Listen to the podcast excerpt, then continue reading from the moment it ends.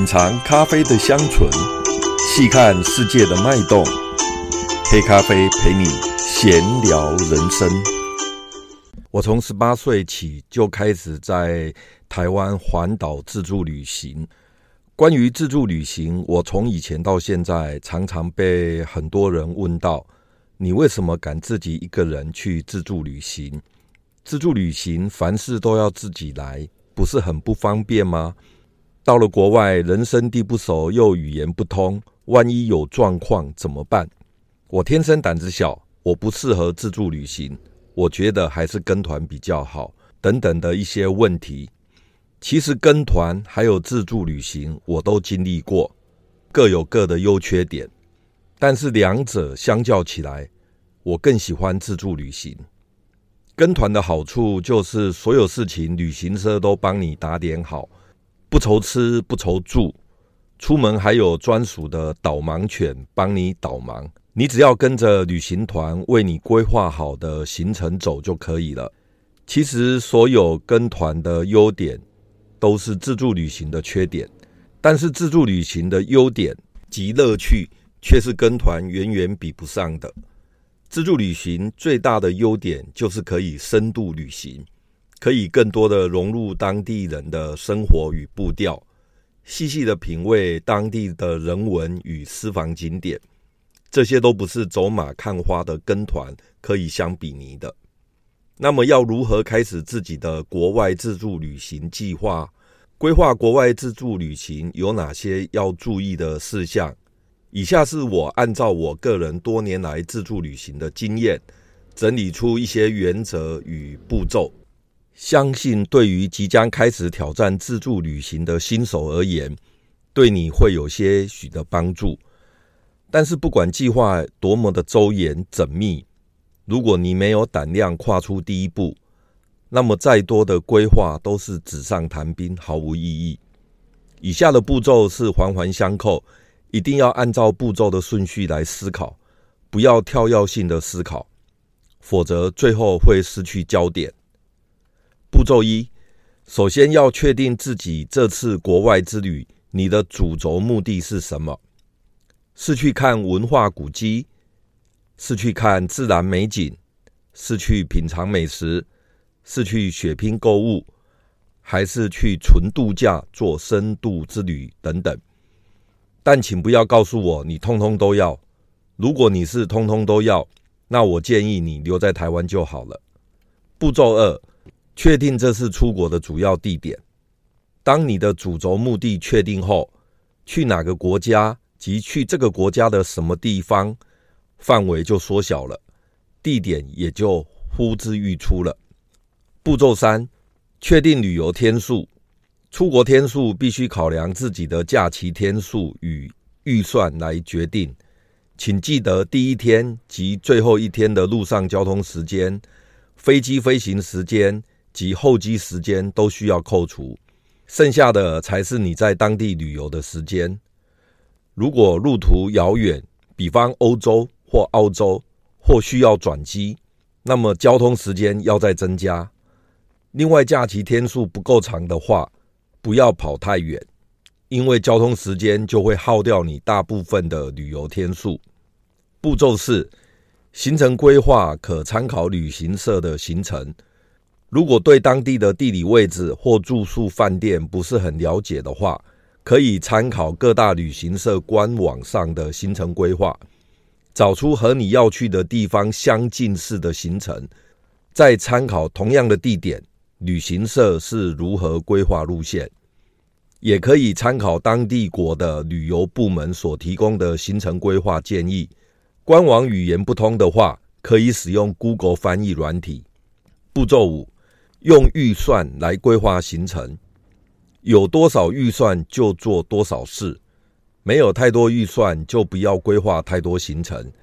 现在网络很发达，规划时可以把想去的景点、食宿、当地交通费、门票以及来回机票的费用都要算出来，并且列出一张明细表。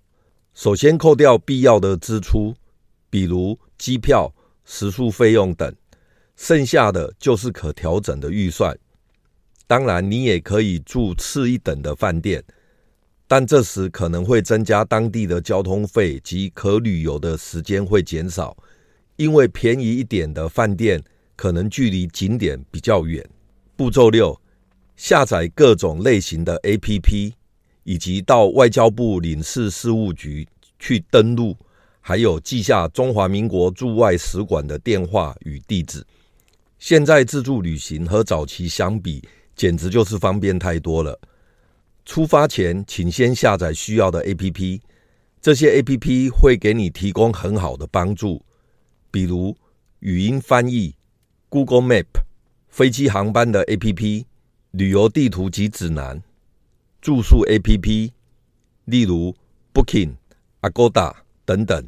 另外，可以借由 APP 来订购当地一日游或多日游的旅程。门票也可以线上先买好，比在当地景点买也会比较便宜。即便价格没有便宜很多，至少省下排队购票的时间。另外，强烈建议出国前一定要先上外交部领事事务局的官网进行个人出国登录。如果临时有什么突发状况，政府相关部门也能在第一时间找到你。同时，也可以协助你联络在台湾的家人。出国在外，绝对要让政府部门可以掌握到你的行踪，否则政府除了从你在海关填写的入境卡之外，其他就无从得知你的行踪。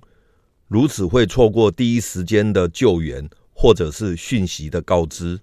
步骤七：确认护照有效期是否超过六个月，以及办理签证。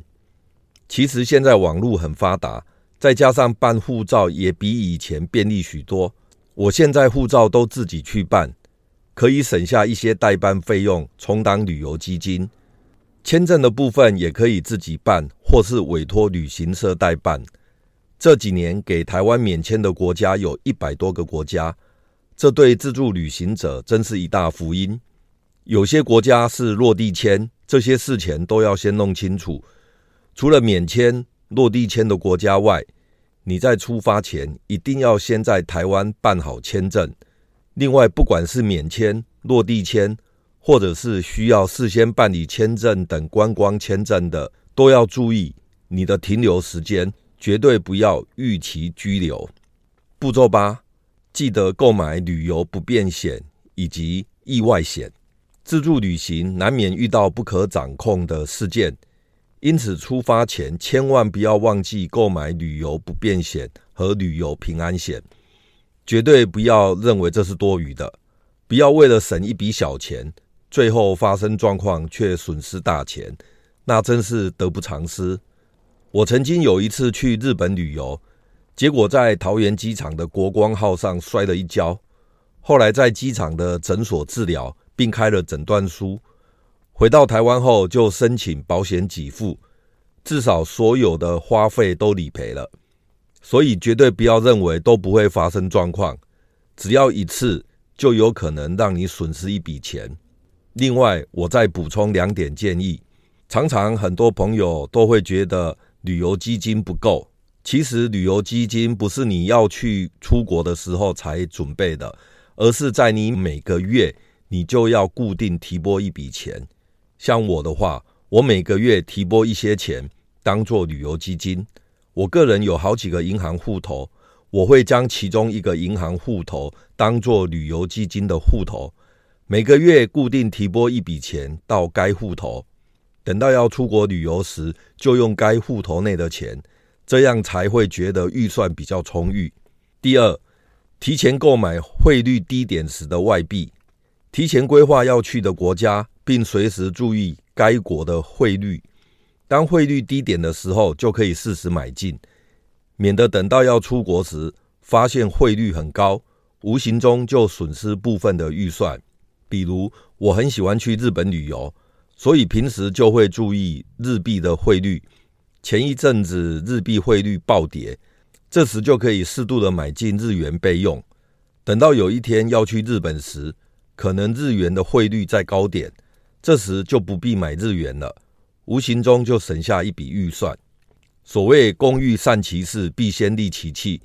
事前做好规划，才不会临时遇到状况而手忙脚乱。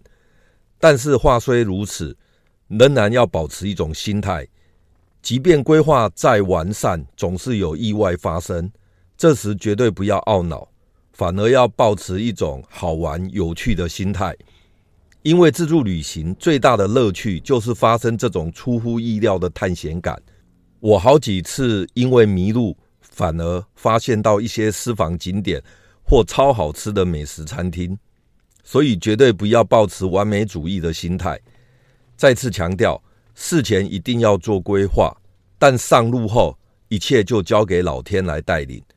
出现不在规划内的事情，一定要感恩，因为奇妙的事将要发生。这种紧张、刺激、惊险，就是自助旅行的最大乐趣。